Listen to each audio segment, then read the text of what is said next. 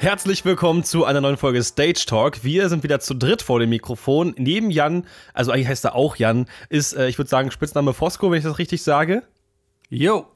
Okay, du, dann darf ich dich so nennen, finde ich gut, weil hier stehen vier Namen, hab ich mir gedacht, hm, einen von denen kann ich mir bestimmt aussuchen. Stell dir mal kurz vor, wer bist du, was machst du? Hallo Stage Talk. ja, ich bin der Jan Boris Schäfer, DJ Fosco, so kommen wir dann auf die ganzen Namen, aber alle rufen mich äh, Fosco. Ich bin 37 Jahre jung, bin Veranstaltungskaufmann, äh, habe auch was Vernünftiges gelernt, Rettungsassistent, DJ seit 25 Jahren jetzt tatsächlich und ähm, fungiere auch als Booker, Veranstalter, als ähm, Produzent, als Remixer. Bin viel unterwegs im deutschsprachigen äh, Partybereich. Dazu zähle ich Schlager, Ballermann, aber auch meinen geliebten Kölsch und Fastelovend. Ja, da sind wir ja gerade schon äh, beim Thema. Ähm, du bist ja auch äh, eingefleischter Kölner. Du bist, bist du auch Urkölner? Ich bin kein? Urkölner. Also, also, also aber grundsätzlich auch äh, sehr nah am Kölner Karneval. Äh, klar, aktuell natürlich Karnevalssaison ist wahrscheinlich jetzt äh, dieses Jahr auch eher schwierig. Ähm, Gibt es da jetzt schon irgendwelche Alternativen oder wie ist dann so die, die Lage aktuell?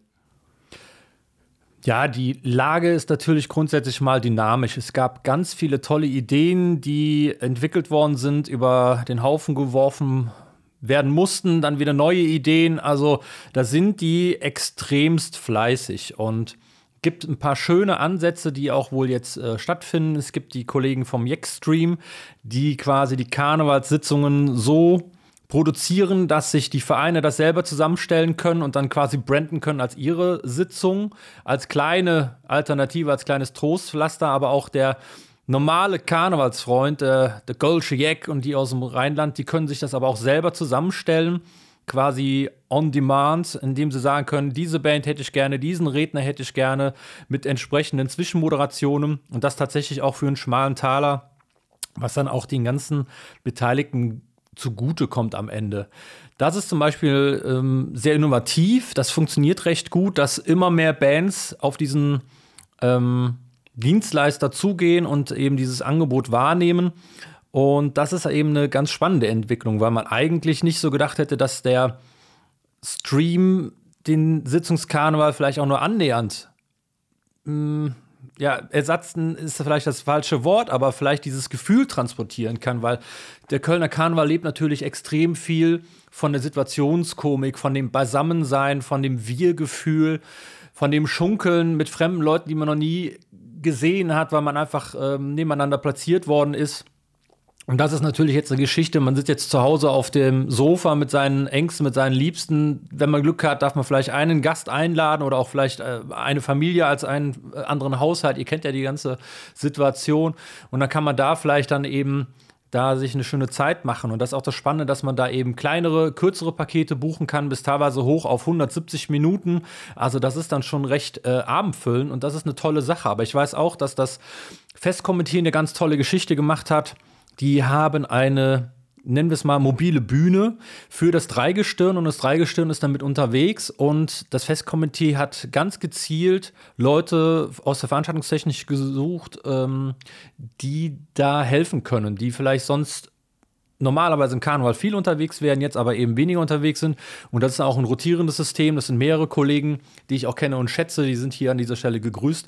Und ähm, die wechseln sich ab und sind mit dem Dreieckstehen eben unterwegs. Und das ist einfach auch eine schöne Sache, dass selbst da das Festkomitee, was quasi eigentlich so das höchste Karnevalsgremium im Rheinland ist, da eben aktiv ist. Ich weiß aber auch, dass die Kollegen in Bonn eine Alternative zum Rosenmontagszug gestartet haben da sollen, ähm, also was heißt sollen, die, die möchten, die können halt ein Video einsenden und können dort dann quasi in klein mit ihren Kindern in Karnevalszug nachbauen mit Lego, Playmobil, was es all gibt und ähm, auch mit irgendwelchen Autos und so. Ihr kennt ja alles, was es da gibt. Und das soll dann eben abgefilmt werden, das wird eingesendet und dann werden die Originalzug-Kommentatoren dies dementsprechend auch kommentieren. Und das ist natürlich einfach eine schöne Sache, dass man den, den Fast so Love trotzdem irgendwie erlebbar macht. Vielleicht anders auf Distanz, aber es gibt trotzdem Karneval und das äh, Dreigestirn ist unterwegs, andere Abordnungen sind unterwegs. Ich habe gesehen von einer Karnevalsgesellschaft, der Präsident, der ist jetzt ähm, von A nach B gefahren, hat die Orden teilweise persönlich überreicht, teilweise mit Abstand.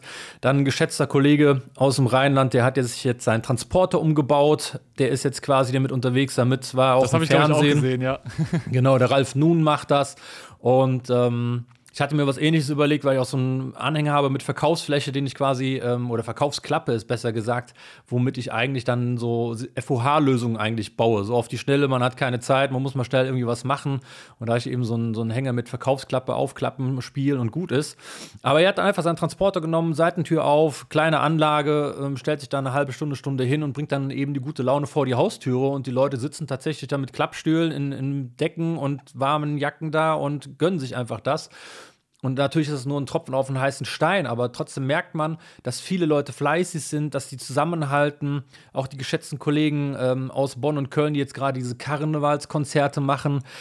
Das ist natürlich schon eine schöne Sache. Es gibt auch welche, die das im Umland machen, die dann da die ganzen Bands ranholen. Ähm, ich glaube, ihr wart ja auch bei dem einen oder anderen auch mal gucken. Also die sind da auch wieder aktiv und das ist einfach eine schöne Sache dass trotzdem was passiert, natürlich nicht zu vergleichen mit dem, was wir sonst immer haben, aber ähm, der Karneval lebt trotzdem weiter und ähm, das ist eben, glaube ich, die, die Kernmessage, die wir da haben und die ist eben auch ganz wichtig, auch wenn er sich dieses Jahr vielleicht ein bisschen anders darstellt. Ja, genau. Und das ich ist auch wieder aus uns. Sorry, ja. erzähl weiter. Ähm, ist natürlich aus, aus unserer äh, vollkommen nachvollziehbar und ich glaube halt auch, also für die Leute da draußen, die den Kölner Karneval nicht kennen, äh, erstmal Schande über euch, ne?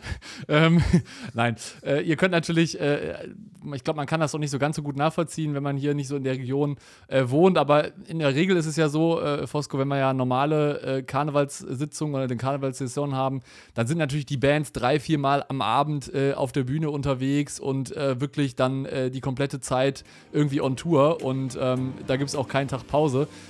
Da die ProLight und Sound aufgrund der aktuellen Situation dieses Jahr wieder nicht stattfinden kann und einem damit die Möglichkeit fehlt, sich Produktneuheiten und Anwendungsbeispiele neuer Entwicklung anzusehen, veranstaltet der Großhändler für Veranstaltungstechnik Steinecke Showtechnik einen interaktiven Livestream am 20.04.2021, an dem ihr virtuell teilnehmen könnt.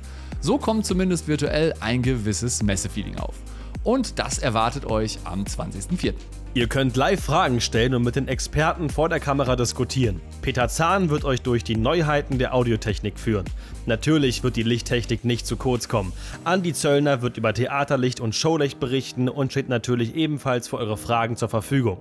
Madrix ist auch mit dabei und zeigt ebenfalls deren Produktneuheiten. In einer individuellen Produktberatung kannst du im 1 zu 1 Videochat mit den Kollegen von Steinecke Showtechnik deine persönlichen Produktfragen stellen und dich intuitiv beraten lassen.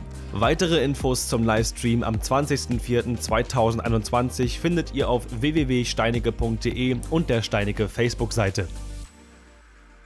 Ähm, erzähl doch mal vielleicht noch mal so ein bisschen für die Leute da draußen, wenn jetzt mal so auf deine ganze, ich sag mal, äh, Karriere, aber auch beim Kölner Karneval so zurückblickst. Was war so die lustigste Geschichte, die du irgendwie als DJ oder auch so als, äh, ich sag mal, Mitwirkender oder Mitorganisator irgendwie bei so Karnevalsveranstaltungen erlebt hast? Hast du da irgendeine Story? Also der Karneval an sich ist ja eigentlich immer sehr fröhlich und es gibt ganz viele ähm, Anekdoten, die man da erzählen kann. Die Frage ist natürlich, was ist lustig? Ähm, lustig sind meistens Pannen, die irgendwie passieren. Mhm. Und ähm, da ist man natürlich auf der anderen Seite auch ein bisschen diskret. Deswegen möchte ich da niemanden in die Pfanne hauen und natürlich passiert da irgendwas. Ne? Und ähm, da zeigt sich aber dann auch die Kunst, dass man die Situation rettet, egal was es ist. Und ähm, die Veranstaltungstechniker kennen das ja halt auch, dass man da schnell reagieren muss. Und im Karneval gibt es hier eben auch das Besondere, wir sagen immer dazu, so dass der, der fast so Lovend-Modus. Das heißt, die Bands sind eigentlich komplett vorab mikrofoniert, die rollen sich drauf, die haben teilweise das äh, Keyboard am USV, also an der unabhängigen Stromversorgung, das ist dann schon eingeschaltet, die rollen dann hoch, die Tontechniker rennen dann mit dem Tablet im Saal rum, es gibt dann quasi tatsächlich nur eine Summe, die übergeben wird. Das ist halt was ganz anderes, als wenn man ähm, ein normales Festival in Deutschland spielt, wo man irgendwie eine halbe Stunde, dreiviertel Stunde Soundcheck macht, ganz klassisch. Das ist wirklich rein, raus, rein, raus, rauf, runter, runter, rauf und so weiter und das ist schon echt Akkordarbeit und die Top-Bands, die spielen Weiber Donnerstag teilweise zweistellige Gigs. Krass. Also die spielen 10, 11, 12 Termine, da geht das morgens um 8 Uhr los und die hören dann irgendwann nachts auf und sind dann auch durch. Es gibt auch Bands, die spielen Rosenmontag ähm, zum Beispiel keine Termine mehr, weil die einfach dann auch platt sind, weil natürlich Ja. auch die Stimme leidet. Ähm, Die Genau. haben keine Ersatzfälle mehr, keine Ge- äh, Ersatzseiten oder so. Das ist zwar noch nie vorgekommen, aber um es einfach mal zu verbildlichen für die, die den Kölner Karneval nicht wirklich ähm, kennen. Und Karneval beginnt ja bei uns auch am 11.11. schon. Dann kommt zwar Weihnachten dazwischen, dann geht es ja im Januar schon wieder los mit den ganzen Korpsappellen, mit den ganzen verschiedenen Ritualen, diese, dieses Brauchtum, was überall gelebt wird. Da gibt es Empfänge, da werden Leute aus dem Verein geehrt, die können zum Beispiel ähnlich wie beim Militär aufsteigen. Das ist ja auch so ein bisschen an, an das Militär ja angelehnt, dass sie dann da eben eine Ernennungsurkunde bekommen und äh, werden dann Offizier der Reserve und so weiter und so fort. Also ein riesenspannendes Thema, wo natürlich auch wirtschaftlich ganz viel da dran hängt, wo kulturell ganz viel da dran hängt. Es gibt eigentlich in Europa kaum so eine große Musikerbanddichte wie in Köln, also die auch Ja. wirklich damit ja unterwegs sind. Und ich vergleiche das immer gerne so mit Champions League, erste Bundesliga, zweite Bundesliga, dritte Bundesliga. Und da gibt es wirklich Bands in allen Kategorien, die Ja. alle andere Facetten haben. Und das ist eben auch spannend. Und was eben auch ein Riesenthema war, war 11.11., weil Köln eben natürlich auch so eine Strahlkraft hat und auch eine Außenwirkung hat. Was passiert 11.11. in der Innenstadt? Normalerweise an jeder Ecke ist Halligalli, überall ist Musik, überall sind Leute, überall äh, gibt es Getränke und Essen, weil das ist natürlich auch ein ganz großer wirtschaftlicher Faktor für die Stadt mit Tourismus, mit den ganzen Touris, die dann auch sich das mal anschauen wollen. Und die sind ja auch, und ich denke, das können eigentlich alle bestätigen, die das mal erlebt haben, auch immer herzlich willkommen, solange sie es halt nicht übertreiben. Natürlich Genau. kennt man auch die Schattenseiten, dass dann hier und da der eine betrunken in der Ecke liegt und so. Aber da kann die Stadt ja nichts für. Das ist eigentlich ein privates Problem, was von außen da reingetragen wird. Jeder sollte seine Grenzen natürlich kennen.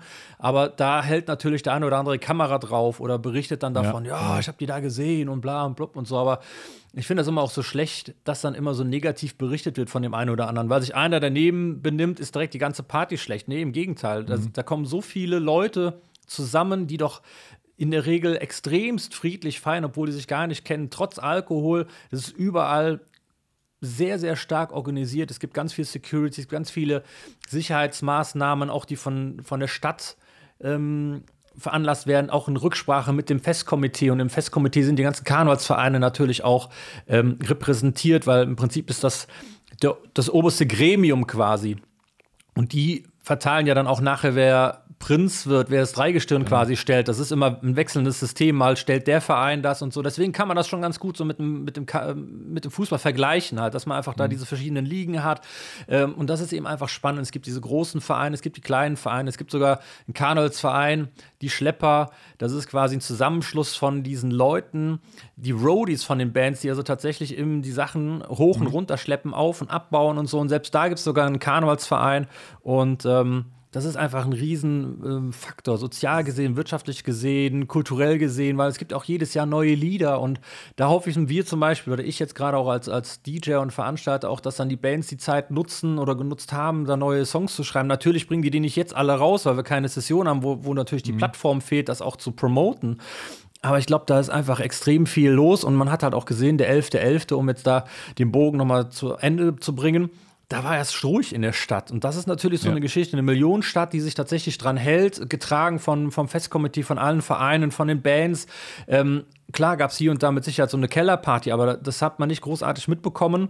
Und im Prinzip haben sich alle dran gehalten und das bei einer Millionenstadt. Und ähm, da geht halt auch Köln wieder als Vorbild, denke ich mal, ganz gut voran.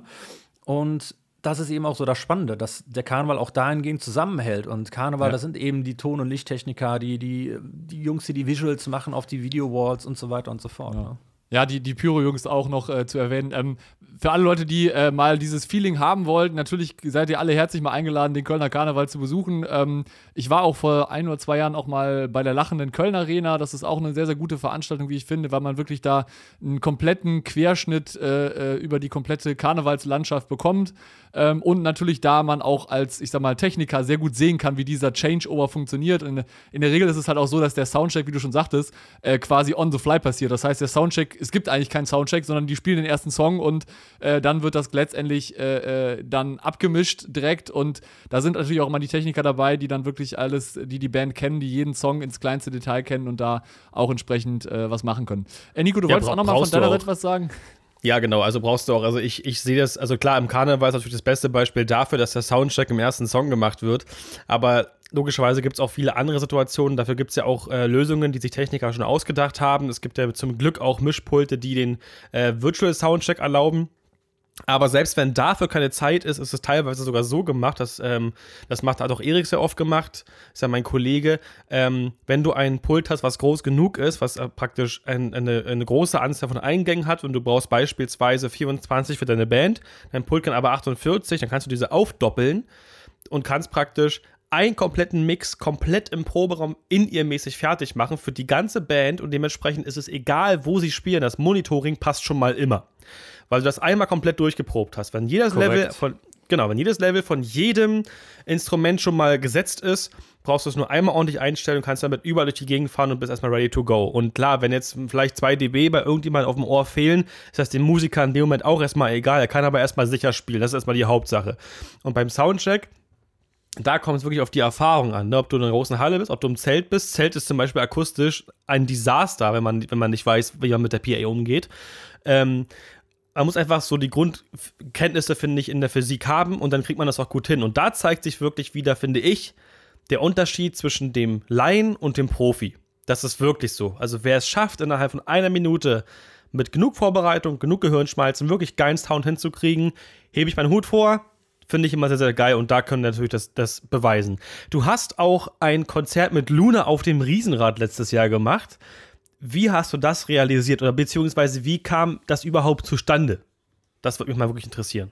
Da muss ich ein bisschen ausholen. Also, wir hatten einen Livestream, wo wir ein Stadtfest virtuell ins Internet gebracht haben. Und der Veranstalter hatte dann auch als Ersatz ein Riesenrad organisiert und hatte dann innerhalb von diesem Livestream Freifahrt-Tickets verlost. Und das immer gondelweise.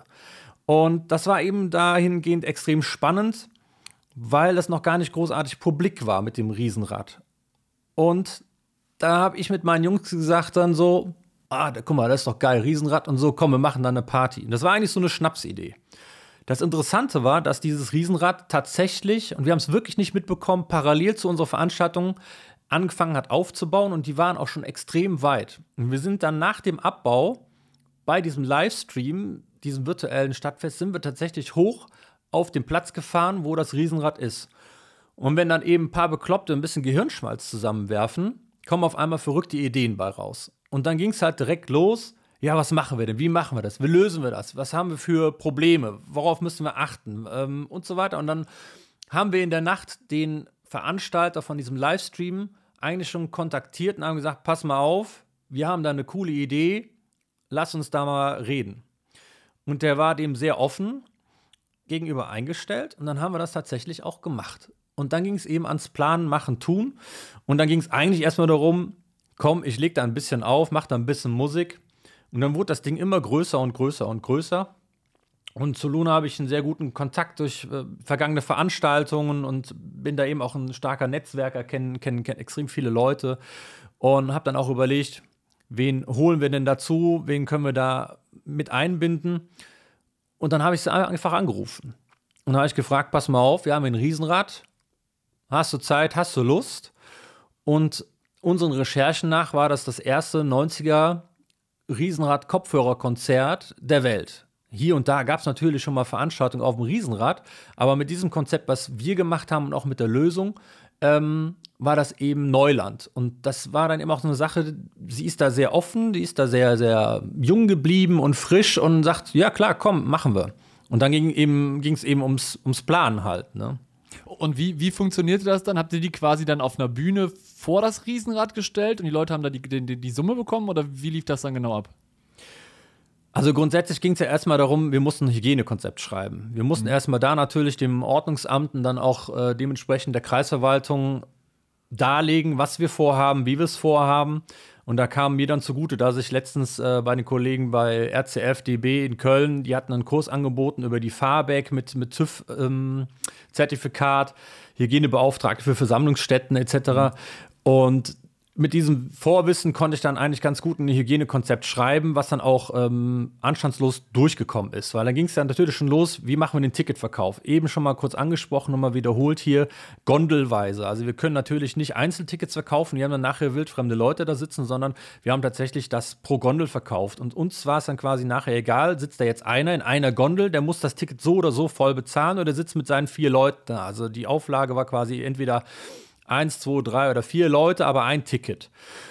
Dann ging es natürlich weiter mit dem Einlassmanagement. Wie können die Leute sich da anstellen? Die mussten sich natürlich dann auch quasi gondelweise anstellen. Dann hatten wir extra Sprühkreide auf dem Boden ähm, ja, markiert quasi, damit die Leute dann einfach den Abstand einhalten können. Wir haben dann mit Tensatoren gearbeitet, wir haben mit ähm, Gittern gearbeitet und haben dann eben auch besprochen, wie wird die Gondel gereinigt, weil wir auch mehrere Runden gemacht haben. Und ähm, Sound haben wir über Kopfhörer gelöst mit einem Anbieter aus Hamburg. Und ähm, da muss natürlich eine Probefahrt gemacht werden. Im Sicherheitskonzept hat man zum Beispiel auch hinterlegt, dass es eine Streife gibt in Form von Security und auch parallel vom Ordnungsamt, weil wir natürlich auch Angst hatten, wenn wir Luna dahin holen, dass es natürlich Leute anzieht, die vielleicht kein Ticket haben, aber einfach gucken und auch vor allem besonders hören wollen. Mhm. Und da war dann eben auch deswegen der Grund zu sagen, komm, wir gehen auf die Kopfhörer, weil wir natürlich auch mit so einem, äh, ja, ich glaube, das war jetzt so ein 36 Meter Riesenrad, dass wir dann natürlich nicht alles in die Höhe beschallen wollen. Mhm. Vor allem, weil wir im Prinzip auf der einen Seite die Kirche hatten und auf den anderen drei Seiten hatten wir eine komplette Häuserfront von äh, vier bis fünf Etagen, teilweise sogar sechs mhm. Etagen. Das heißt, mit Reflexionen etc. pp. und dann alles hochbeschallen, hätten wir äh, ein Line-Array hochhängen müssen. Also das war dann nachher eigentlich viel zu komplex, das klassisch zu machen. Und die einfachste Lösung war tatsächlich, das über ähm, ja, die Silent-Kopfhörer quasi zu machen, dass man einfach sagt, wir machen daraus so eine, so eine Silent-Geschichte, wir nutzen die Kopfhörer, aber dann ging es dann auch wieder los mit, den, mit der Sendestärke. Wir müssen in die ja. Höhe, wir müssen in die Fläche. Das heißt, wir haben eine ganz andere Dreidimensionalität, als wenn man normalerweise nur in eine Ebene quasi ja. äh, die Kopfhörer nutzt. Und also praktisch eine große Rundstrahlantenne in die Mitte wahrscheinlich, oder wie habt ihr das gelöst? Ja, wir haben mehrere sogar tatsächlich gehabt, die wir dann da ausgerichtet haben und sind natürlich dann auch Probe äh, gefahren. War natürlich dann ein riesen Gaudi, dass wir gesagt haben, normalerweise hätte einer gereicht, aber wir haben natürlich dann gesagt, so, wir müssen jetzt mal alle Probe fahren. Wir haben die Veranstalter mitgenommen, damit das irgendwie noch ein bisschen authentischer wirkt. Dann sind wir dann eben mit äh, teilweise vier Leute dann da gefahren und das war natürlich dann einfach ähm, aus Jux und Dollerei, aber das sind so Sachen, die man dann halt macht, ne? Und ähm, ja, das war dann einfach so eine echt schöne Geschichte, dass das eben auch geklappt hatte, weil wir hatten im Hintergrund auch das Rathaus. So, mhm. das Rathaus hat einen Rathausbalkon, so wie man das von der äh, Meisterfeier quasi ja. kennt, also richtig super nach vorne raus zum Riesenrad und dann konnten wir Luna dort eben platzieren. Wir brauchten also keine klassische Bühne, ja. hatten eine Höhe und auch das hatte ich dann eben schon mal getestet, indem ich mit meinem Sohnemann schon mal eine Runde gefahren bin und äh, war natürlich dann auch Gaudi mit dem Sohnemann eine Runde fahren und die Schausteller sind natürlich da auch sehr familiär eingestellt. Das war mhm. da gar kein Problem, weil man natürlich auch schauen musste, wie ist das mit der Sicht? Kann man Luna dann immer sehen? Und wir haben tatsächlich mhm. festgestellt, dass es nur im Tal diese äh, drei oder vier Sekunden, je nach Geschwindigkeit, man dann eben Luna nicht sehen kann. Aber sobald es dann wieder hochgeht, also wenn quasi der Aufbau von dem Schausteller, die mhm. Rückwand, ne, also das, äh, wenn das quasi rum ist, dann hast du sofort wieder Sicht, weil du konntest von unten nach oben den Balkon einsehen und von ganz oben konntest du natürlich auch runtersehen. Und das war natürlich einfach super spannend. Aber damit war es ja nicht getan, weil Luna Luna ist. Und Luna liebt natürlich den, den Kontakt zu den Leuten. Und ähm, wir hatten dann eben auch ähm, das so gemacht, dass wir halt, äh, ich glaube, 26 Gondeln hatten wir auf dem Riesenrad, okay. haben dann aber nur mit 25 dann gearbeitet, weil wir auch da die 100er-Regel natürlich einhalten wollten. Das heißt also 25 Gondeln auf vier Leute, hatten wir eine Gondel übrig. Mhm. So, und was macht Luna? Steigt in, äh, in die Gondel ein. Ja? Und dann fuhr die dann eben mit. Ja? Und das war einfach geil. Die ist dann durch das Rathaus gerannt quasi und auch da ging es natürlich darum, mit in ihr die ganze Zeit sie zu ja. versorgen, dass sie die ganze Zeit das Signal hat, damit sie on time ist. Wir mussten natürlich gucken, dass das äh, Mikrofon dann dementsprechend funktioniert, in der Höhe, in der Weite mhm. und so weiter und so fort. Also deswegen haben wir also mehrere Antennen, Rundstrahl, Richtstrahl, alles aufgebaut, dass wir ja. da möglichst gut alles abdecken konnten. Und der Schausteller wusste auch Bescheid, dass das passiert. Ja, dann hält er an und zack, steigt sie zu, Kamera dabei, direkt mhm. Pressefoto mhm. und so weiter und so fort. Und was wir auch gemacht haben, wir haben das sogar tatsächlich auch äh, zeitweise ein bisschen live gestreamt und waren dann Ach, quasi cool. auf dem Kanal von dem Veranstalter live im Facebook und äh, mhm. haben natürlich da auch nochmal dann ein bisschen Reichweite generieren können, weil das natürlich so ein Ding ist, ähm, dass das so in, in der Wahrnehmung und in der Recherche halt noch nie so gegeben hat. Ja. Ne? Und Luna hat natürlich auch ein anderes Programm gemacht. Die hat schöne Balladen gemacht und wenn du dann den, den Flair hast, also der Sonnenuntergang, wurde auch in der Kamera festgehalten. Das war einfach ähm, ein schönes Bild und hat einfach Laune gemacht. Und es ist einfach so ein Ding, was einfach wirklich unique war. Ja. Ähm, damit haben wir dann auch ein paar andere Termine machen können. Wir haben nachher noch NDW Markus mit dabei gehabt. Wir haben ähm, die Räuber dabei gehabt aus dem Kölner Karneval, weil wir tatsächlich dann noch mal zwei, dreimal dieses Konzept in ähnlicher Art und Weise an verschiedenen Orten machen konnten und hoffen natürlich auch, dass wir auch das dieses Jahr hier und da machen können.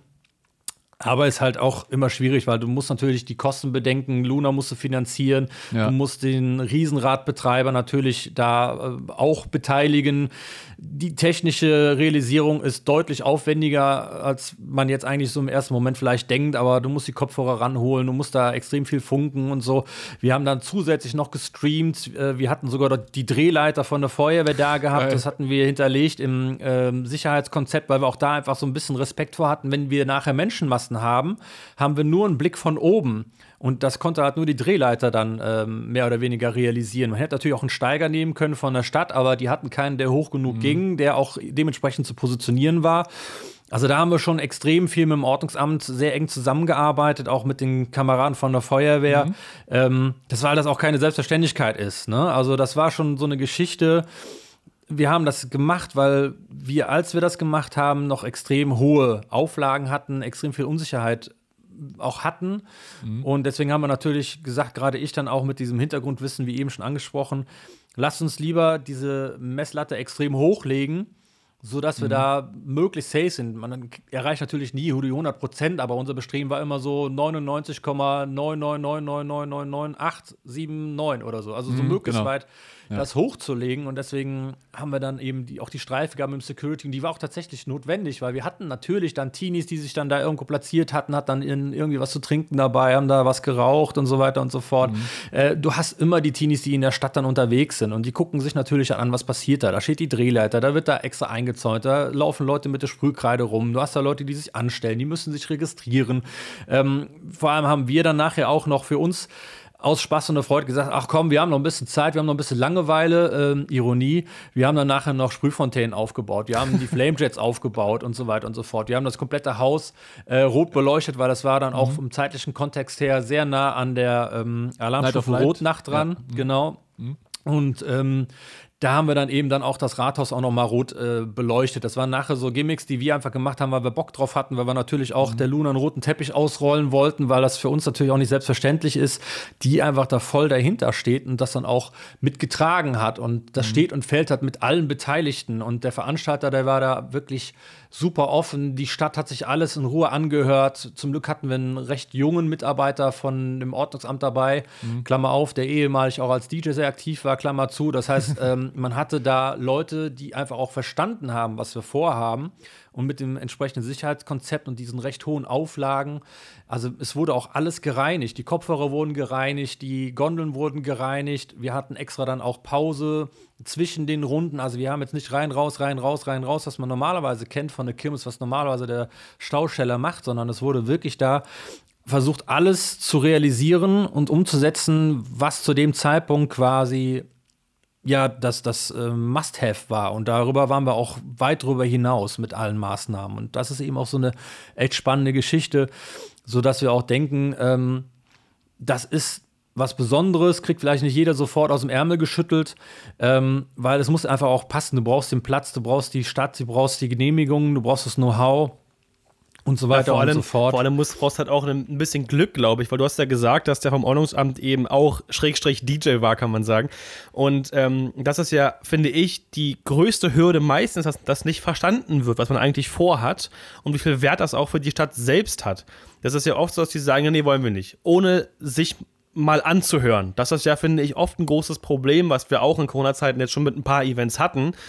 Man braucht da wirklich manchmal echt ein bisschen Glück. Was mich noch interessieren würde, äh, das klingt vielleicht gerade ein bisschen äh, gemein erstmal, aber es ist ja, finde ich, also dieser, dieser Vibe, wenn man Lautsprecher hat, ein großes Publikum, eine Bühne, dann hat man auch diesen Vibe im Publikum, man möchte springen, man möchte tanzen und so weiter. Das ist ja in so einer Situation unglaublich schwer umzusetzen. Auch mit Kopfhörern, weil man hat ja keinen Bass, den man am Körper fühlt, man hat den Bass, den man nur auf dem Ohr fühlt. Das ist auch, finde ich, ein Unterschied in der Wahrnehmung. war das deswegen auch ein Grund, weshalb sie auch bei Balladen gespielt hat, um daraus sozusagen eher ein, ich sag mal, einen schöneren Moment zu machen als einen Party-Moment? Oder gelang es dem Team, also dem Tontechniker, Luna selbst und äh, der allgemeinen Aufmachung, trotzdem diesen Vibe eines Live-Konzerts rüberzubringen? Das würde ich ganz klar bejahen. Die Leute waren sehr aufnahmebereit, anders als sonst. Die Leute, die da waren, die waren deswegen da und nicht wegen was anderes. Da waren jetzt nicht so die Leute, die so mitgeschleppt worden sind, so nach dem Motto, ey, ich habe da noch eine Karte übrig und die waren ja auch froh, dass überhaupt was angeboten worden ist. Und das haben wir auch dahingehend gemerkt, nachdem alles rum war, dass die Leute bei uns vorbeigekommen sind, haben uns angesprochen, haben die Techniker angesprochen. Wir haben ein relativ großes Team gehabt mit ähm, ungelernten Kräften, mit gelernten Kräften und egal wer, die wurden angesprochen und man hat sich bedankt für den tollen Nachmittag, für den tollen Abend, für dieses tolle Erlebnis. Und da war eine ganz große Dankbarkeit. Und das rührt daher, glaube ich, dass die Leute da ganz anders hingegangen sind, weil niemand wusste ja so genau, was passiert. Auch wir wussten ja nicht so ganz genau, was macht sie, wie macht sie es wie ist die Dramaturgie vom Repertoire, von ihrer Setlist, was, welche Titel pickt sie? Und das war eben auch so eine spannende Geschichte. Und sie ist da voll Profi und hat dann ruhig angefangen, hat so ein bisschen den Sonnenuntergang quasi mitgenommen, hat so ein bisschen die romantische Schiene gefahren mit Hijo de la Luna und dann noch eine andere schöne Nummer, hat dann Heaven, eine Nummer, die sie damals mit DJ Sammy gemacht hatte und hat dann auch wirklich tolle Zwischenmoderationen gehabt und damit hat sie mhm. die Leute eigentlich schon ja, in ihren Bann gezogen. Und nach hinten raus kam natürlich dann Happy, gute Laune und Latino, Sommer. Und wir hatten auch wirklich das Glück, dass wir einen tollen Sonnenuntergang hatten, dass es mhm. nahezu wolkenfrei war. Also ich würde eher sagen, das war das große Glück. Nicht, dass der Ordnungsamtmitarbeiter da Ahnung von der, von der Materie hat oder Grundahnung hatte. Wir hatten auch ein anderes Ordnungsamt äh, mhm. in Stolberg bei Aachen. Die haben uns einfach machen lassen, haben uns vertraut, weil die gesehen haben, wir haben es da gut gemacht. Die haben kritische Fragen gestellt, haben aber auch die Rahmenbedingungen so gesteckt in Stolberg, dass wir es eben auch machen können. Und das heißt jetzt nicht die drückende Augen zu, sondern die haben gesagt, ja, dann stellt das da hin und dann müssen wir das hier machen. Das war so eine konstruktive Arbeit, die man da zusammen gemacht hat. Und bei Luna war das einfach so ein Ding, die kam, hat diese Situation, den Vibe gefühlt und sagte auch, das ist, Fosco, pass auf, das ist ein ganz anderer Vibe, ich würde gerne ein bisschen ruhig anfangen, mich nachher steigern. Ich so, Luna, ich rede dir da nicht rein, wir kennen uns lange genug, ich vertraue dir da voll und ganz niemand weiß, was wir hier vorhaben. Mhm. Und ähm, mach dein Ding. Und das hat sie auch einfach gemacht. Und das war einfach so eine Geschichte, die einfach äh, phänomenal super war. Wo Wenn ich voll cool muss, ich, ich, ich, sorry, dass ich unterbreche. Ich wollte nur mal kurz noch mal gesagt haben, bevor ich es vergesse. Ich finde es cool, wenn Stars so offen sind. Wir hatten noch mal eine Folge, wo eben auch wirklich viele Negativbeispiele dran kamen, die sagten, ja, nee, ist mir alles scheißegal und auch diese Verbindung zum Publikum gar nicht haben wollten, den, wo man sich nicht vorstellen kann, weshalb so ein Mensch erfolgreich wurde. Aber das finde ich, muss ich ehrlich sagen, ich finde das total angenehm zu hören, weil das ist nicht immer so aber es gibt doch noch einige gute Menschen da draußen, viele natürlich, die trotzdem für jeden Quatsch, den wir uns als Techniker manchmal so ausdenken, wirklich offen sind. Das finde ich einfach nur cool, wollte ich mal eben gesagt haben. Ja, also ich kann dir da auch von den anderen Künstlern erzählen. Also ich pick mir auch die Künstler, wo ich die Leute kenne, wo ich ungefähr weiß, wie die ticken und die mich auch kennen, weil diese Ideen sind ja einfach mal anders. Die sind kreativ. Natürlich kann es sein, dass da irgendwie was schief geht. Das sind also Leute, die auch bereit sind, ein Risiko mitzutragen. Das war bei NDW Markus zum Beispiel so, mit der Akustikgitarre hat er da was gemacht und so, wo wir gedacht haben, kommt das an, funktioniert das, äh, funktioniert die Technik generell und so. Da sind viele Fragezeichen und du brauchst Leute, die einem vertrauen und da picke ich mir dann auch die Leute, die ich anspreche, indem ich dann einfach sage, pass mal auf, ich habe hier echt eine kuriose Idee, hast du Bock drauf, ja oder nein? Und da ging es auch niemals um die Kohle. Also ganz mhm. klar, egal welcher Künstler da war, die haben einfach gesagt, ich mache das für meine Fans. Also ich weiß, bei Luna, da hatten wir jemanden gehabt, der ist über drei Stunden angereist. Ach du Drei Schande. Stunden Anfahrt. Und ähm, die Luna ist da eh immer sehr volksnah, fannah. Die ist überhaupt nicht abgehoben, sehr down to the earth und, und, und weiß auch, dass ihre Fans ähm, quasi ja, ihre Basis des Schaffens äh, quasi ist. Und man muss mhm. auch überlegen, Luna hatte in den 90ern ihren Erfolg und ist immer noch am Start und zieht tatsächlich Leute. Natürlich nicht mehr wie andere Leute. Also jetzt äh, Scooter und DJ Bobo, die füllen noch die großen Arenen, sind die einzigen 90er-Acts meines Wissens nach, die da wirklich äh, Collarline Arena oder Köln Arena mhm. oder so voll machen. Alle anderen eigentlich quasi nicht. Und trotzdem gibt es halt Acts, die einfach ziehen und, und einfach da auch diese Fanbeziehung ähm, pflegen. Ich hatte auch ähm, mhm. Luna gehabt auf dem Autokino-Konzert. Da waren wir relativ spät dran wegen der Dämmerung, weil wir da auch im Sommer waren. Und da hört man auch schon wieder raus, dass ich auch gezielt dann auch Leute vielleicht nochmal anfrage, weil man weiß, okay, es hat funktioniert. Und sie sagte auch gerade, ja, Fosco, ich war noch gerade bei einem Fan, bin aber vorbeigefahren und jetzt äh, bin ich hier und jetzt lass uns loslegen. Mhm. Und ähm, ja, also es gibt Künstler, die reagieren einfach auf um das Umfeld so. Und ich glaube, das ist eben auch wichtig, warum Leute langfristig erfolgreich sind, weil ich kenne auch genug andere, die überheblich sind, die sagen, oh nee, kann ich mir gar nicht vorstellen und will ich nicht und wenn das nicht so und so ist, dann, dann funktioniert das nicht und ähm, zum Beispiel wir mussten auch eher so mit In-Ear arbeiten, weil wir wollten natürlich jetzt nicht mit den Wedges und, oder Sidefield irgendwie so eine Grundlautstärke erzeugen, dass wir einfach mhm. da natürlich auch wieder Leute ziehen und sowas.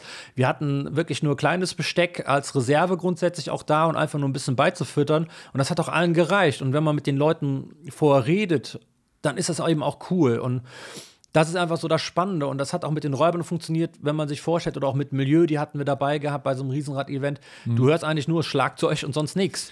Und das ist natürlich auch irgendwie Gaudi, weil du dann auch wieder eine andere Wertschätzung hast, weil du siehst, ey, das ist alles irgendwie live, auch wenn das viel zwar irgendwie digital oder elektrisch verstärkt ist und so weiter und so fort, aber man merkt auf einmal, da geht dann doch mal vielleicht was in die Hose oder ist irgendwie ein bisschen Shep oder was auch immer, weil man einfach wieder merkt, das ist doch organisch, egal wie viel quasi da jetzt irgendwie ähm, getriggert wird oder sonst wie erzeugt wird. Und das ist eben so eine, so eine echt interessante Sache, weil mit den ganzen digitalen Puls kannst du natürlich jetzt mit Plugins und Soundeffekten und so, da kannst du natürlich richtig Gas geben, wo du jetzt fast immer eigentlich CD-Qualität hast und die Leute dann auch eben einen ansprechen, war das jetzt live oder war das jetzt nur Fake oder so, ne? wo du dann stolz sagen kannst, nee, ist falsch, äh, ist, nee, umgekehrt, das ist live, ja, und ja. Äh, ist eben kein Fake. Und das war eben auch so eine Geschichte, diese Wertschätzung der Leute, die haben wir auch festgestellt, weil wir haben ja nicht nur diese Konzertgeschichte im Riesenrad gemacht, sondern auch die Partygeschichte gemacht.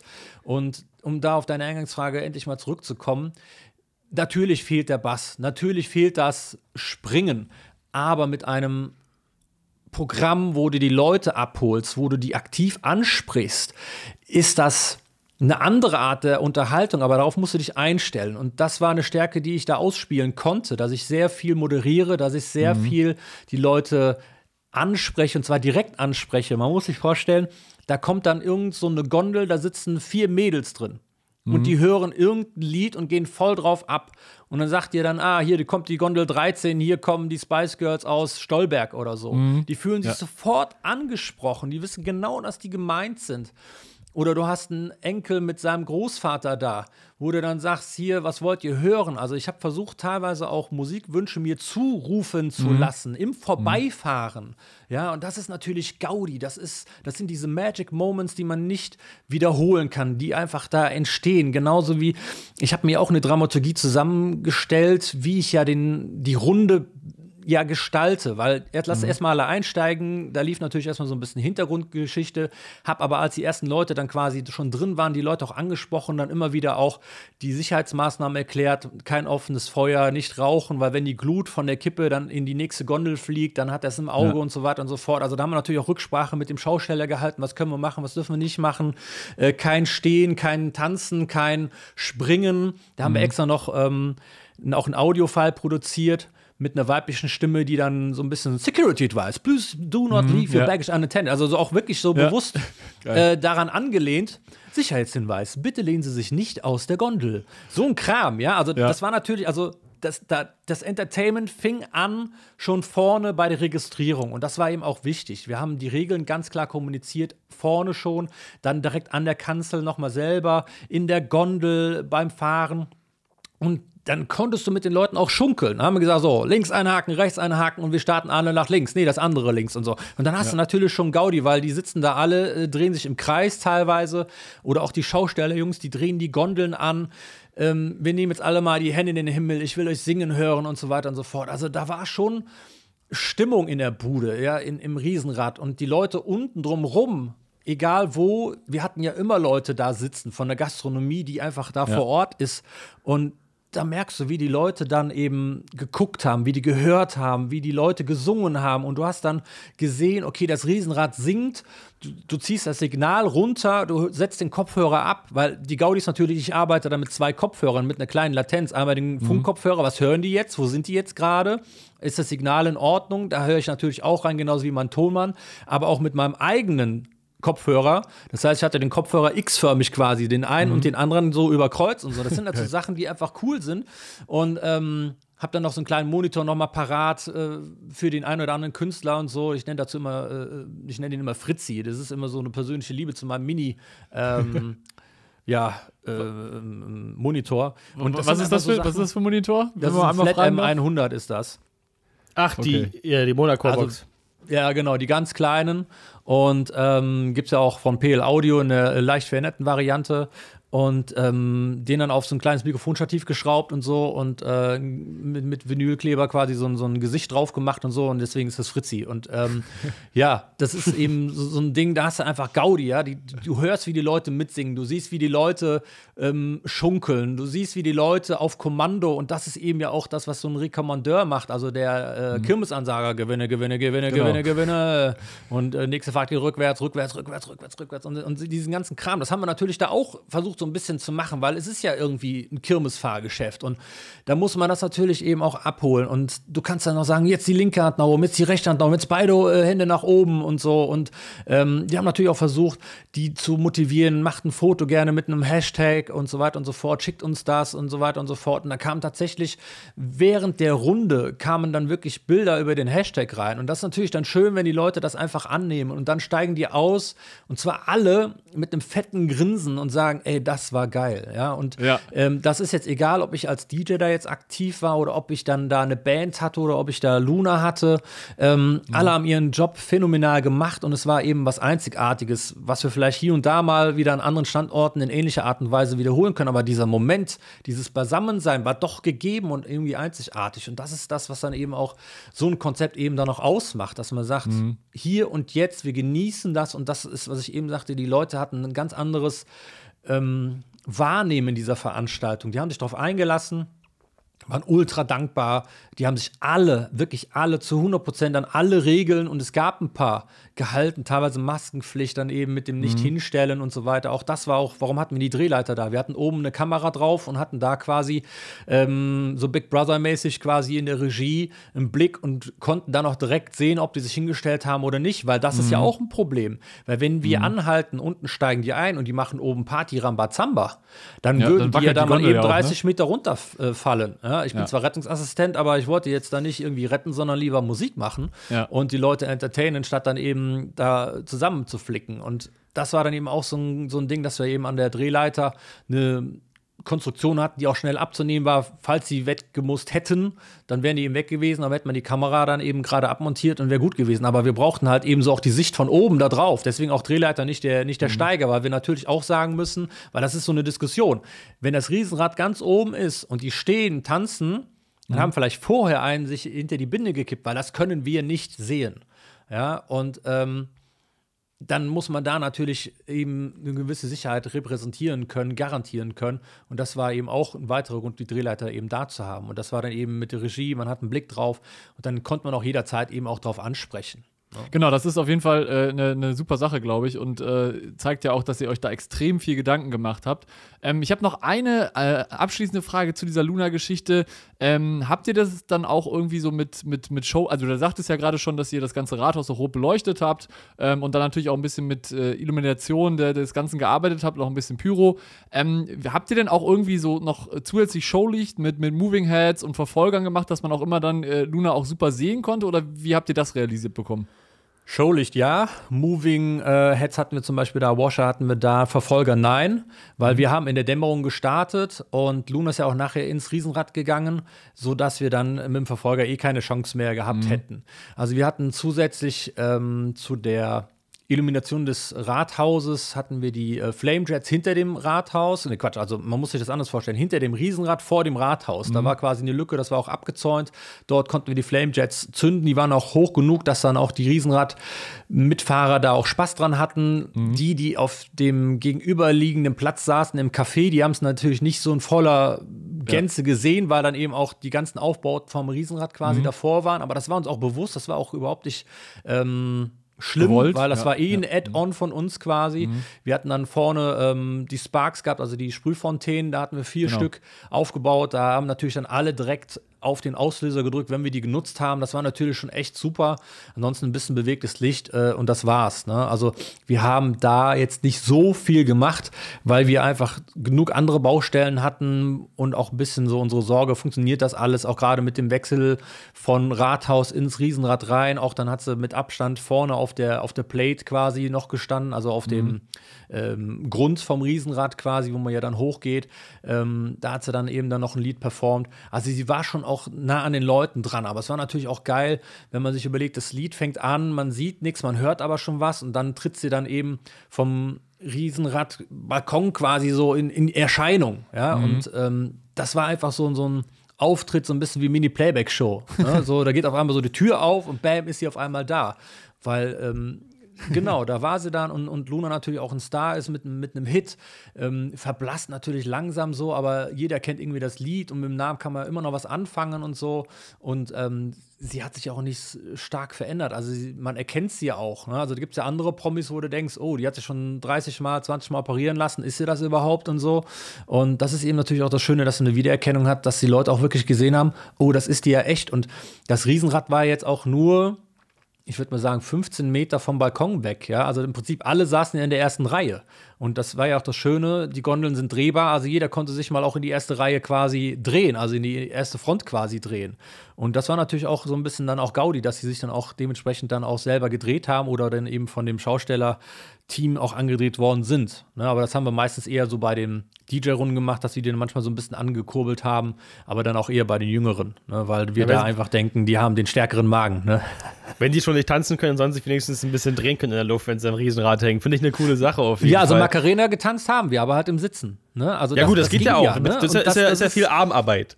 Sitztanz, ne? Also Sitztanz, das war schon, genau. schon Gaudi, ja. Also ähm, gewusst, wie kann man die Leute da entertainen, aber klar, die müssen natürlich sitzen.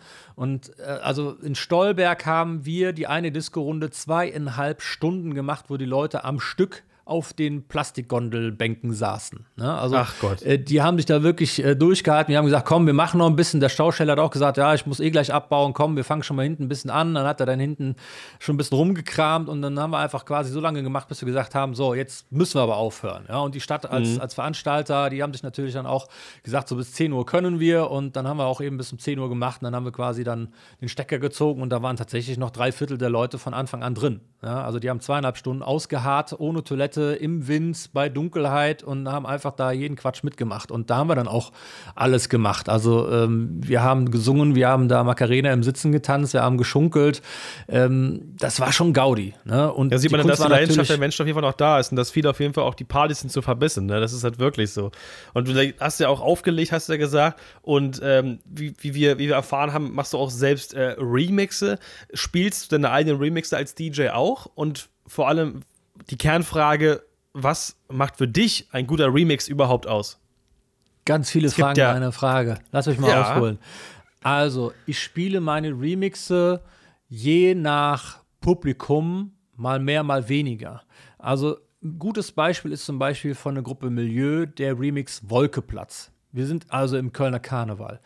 Dieser Remix hat schon ordentlich äh, Dampf, würde ich mal behaupten, und funktioniert extrem gut in einem bestimmten Bereich. Dieser Bereich ist meistens immer Straßenkarneval, das heißt ganz viele Leute, die tanzen eh und Festzelt, Stadthalle, da wo es also eh gut abgeht. Und die Remixe kann man meiner Meinung nach die, die ich produziere, auch immer gut als Brücke nehmen. Du hast dann irgendwie so ein 128 BPM David Guetta und willst dann irgendwie Richtung Deutsch, dann kannst du dann da entweder was von Stereact nehmen oder von mir nehmen oder von so zwei anderen Kollegen, die eben auch so auf 128, 126, 130 BPM unterwegs sind.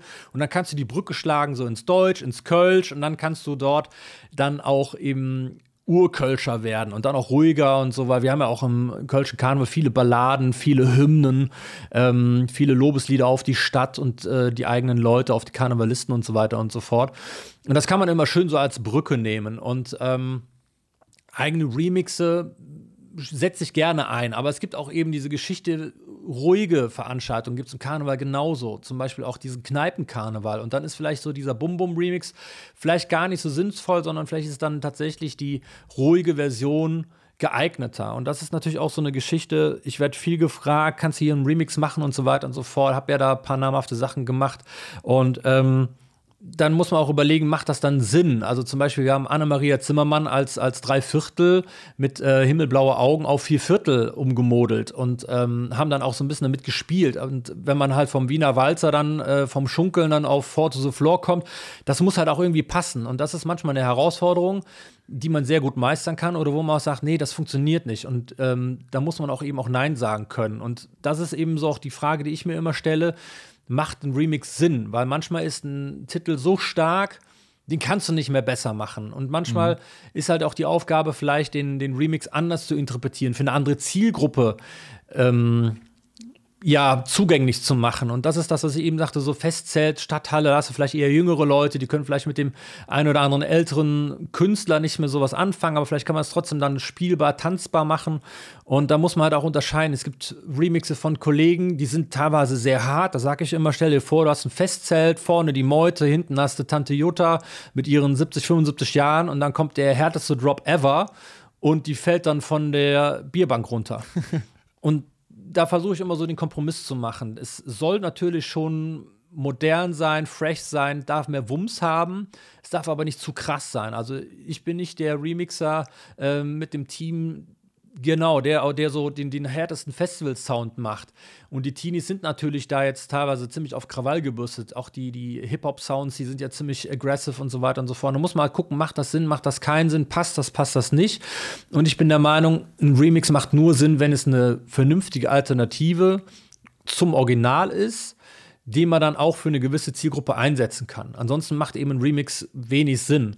Und da muss man eben dann auch ehrlich zu sich selbst sein und sagen, nee, das macht jetzt einfach keinen Sinn, weil das Original ist schon gut genug oder wo man auch sagt, nee, von der Rhythmik oder auch von der Message. Also ich kann ja auch kein melancholisches Depri-Lied jetzt auf, auf Happy Sound, Hände in den Himmel und wir, wir reißen jetzt hier die Hütte ab irgendwie produzieren. Ne? Also Soll man wenn gar der nicht. Urcharakter nicht vorhanden ist, dann macht das wenig Sinn so. Und ähm, Dass du das sagst, fand ich sehr gut, weil ich muss ehrlich zugeben, also ich bin auch jemand, der sehr gerne Clubs und auch Tanzflächen besucht, weil ich da auch großen Spaß dran habe. Also nicht nur arbeitstechnisch, auch privat. Und ich habe wirklich schon sehr viele schlechte Mixe gehört, wo ich dachte, wow, das hat er sich wirklich getraut zu spielen. Also es gibt ja wirklich Remixes, die das Original, wie ich finde, kaputt machen, was überhaupt nicht mehr mit dem eigentlichen Titel was zu tun hat. Und weil du ja sagtest, dass man vielleicht ältere Songs für die neue, also für die neue Generation greifbar macht. Das ist mir auch aufgefallen. Zum Beispiel wurde ja auch Sweet Dreams von Eurythmics äh, sehr oft geremixed. Mal gut, mal weniger gut.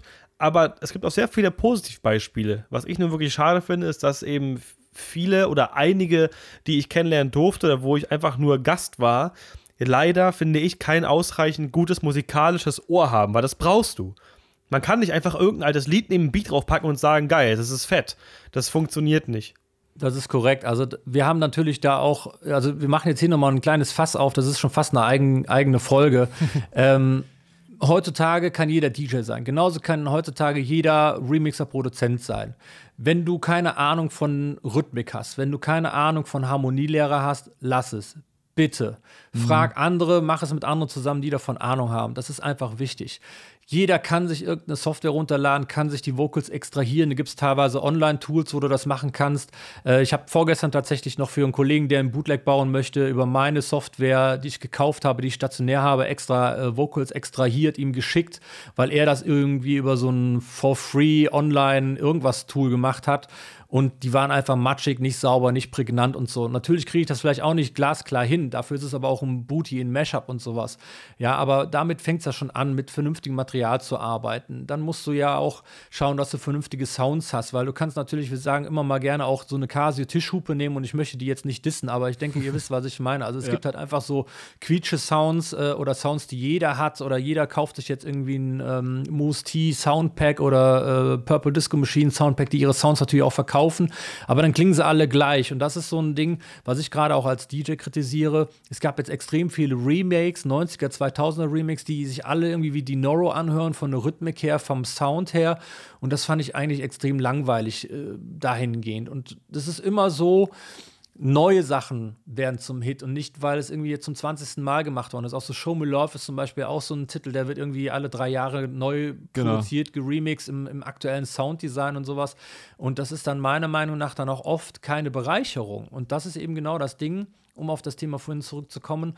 Meiner Meinung nach, wenn du einen Bootleg, einen Remix, einen Mashup spielst, muss der ein Muss besser sein als das Original. Ansonsten Finger weg und du spielst das Original. Und das ist immer auch das Kriterium, wie ich das auswähle, weil es gibt viele geile Sachen, die da gemacht sind, aber du musst die Tanzfläche ja lesen. Wen hast du da? Junge Leute, alte Leute, mehr Frauen, mehr Männer, mehr Rocker, mehr Hip-Hopper, mehr Techno-Leute und so weiter und so fort. Und dann kann die eine oder andere Version vorteilhaft oder auch ganz oft nachteilhaft sein. Und das ist, glaube ich, die Kunst.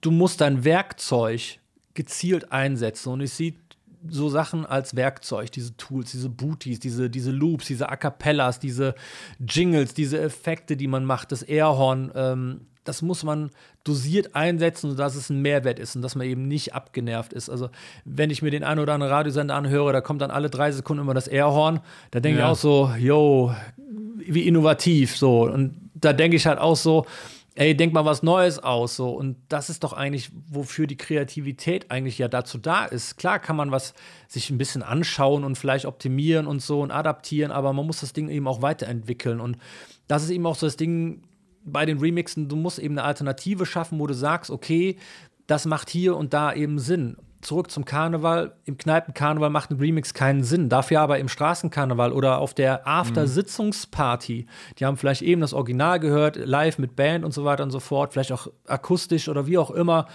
Gibt ja auch mittlerweile auch von großen Hits irgendeine Piano-Version oder so.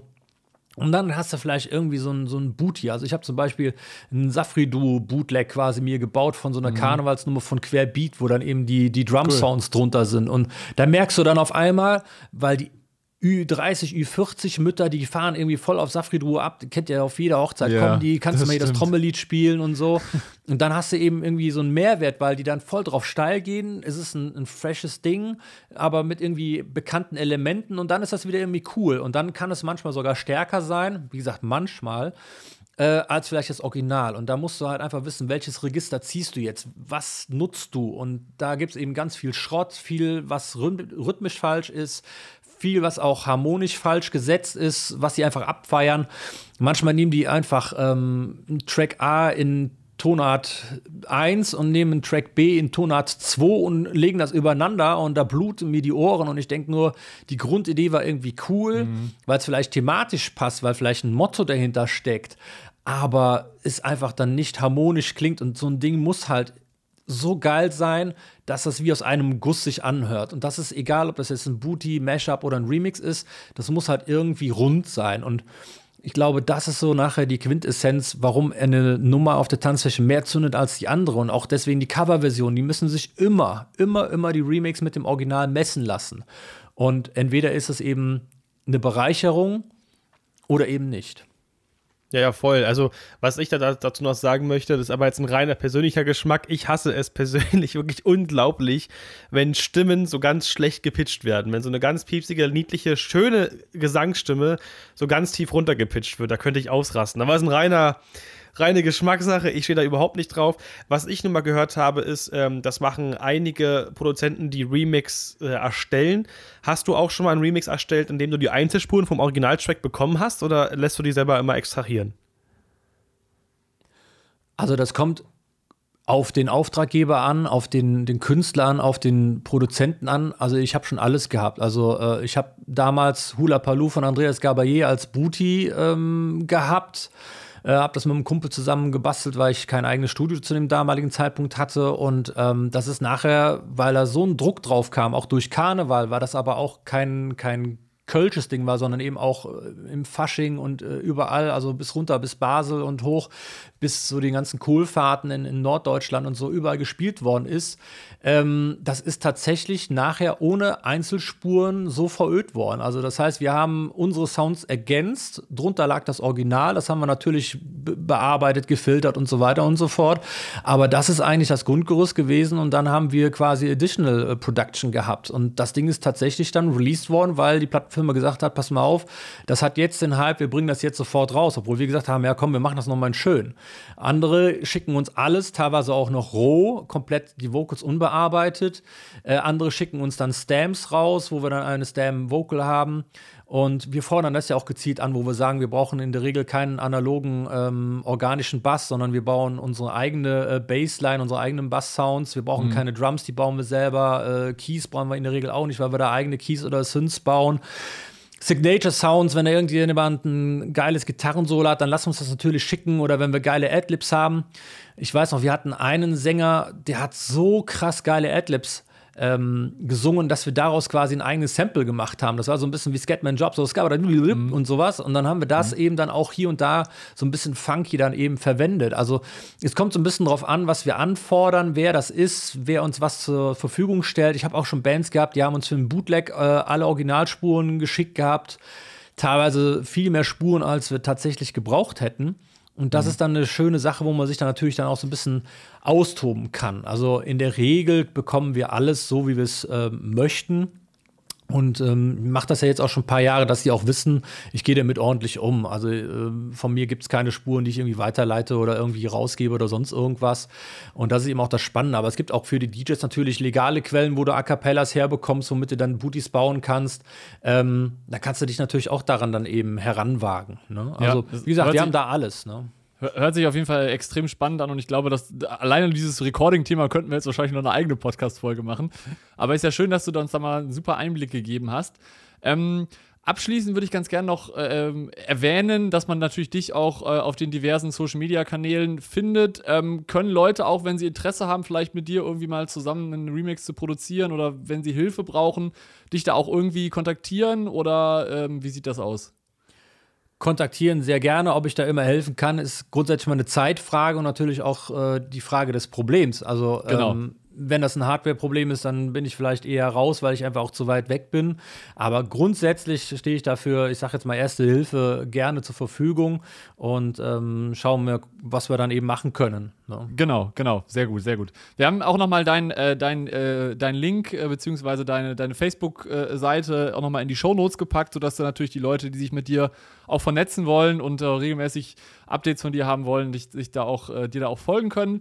Ähm, ja, Jan, vielen, vielen Dank für diese tolle Folge und äh, für die sehr, sehr guten Insights. Auch mit dem Luna-Konzert hat mir extrem viel Spaß gemacht und ich hoffe darauf, dass es nächstes, nächstes oder dieses Jahr auf jeden Fall auch wieder sowas geben wird. Vielleicht haben wir ja auch die Möglichkeit, dann auch mal mit der Kamera vorbeizugucken, weil das wäre, glaube ich, auch mal eine extrem geile Reportage, da mal hinter die Kulissen zu schauen und einfach mal so ein bisschen zu gucken, wie das funktioniert. Ich danke Sehr dir für gerne. deine Zeit. Für deine Zeit. Sehr gerne. Ihr seid Sache. da herzlich äh, eingeladen und auch der Aufruf, wenn natürlich irgendjemand da sowas umsetzen kann, kann mich gerne ansprechen. Genau. Da kann man ja auch ein Joint Venture betreiben und gucken, dass man dann zusammen was umsetzt. Wir haben halt einfach schon die Erfahrung, ihr habt vielleicht die Kontakte vor Ort.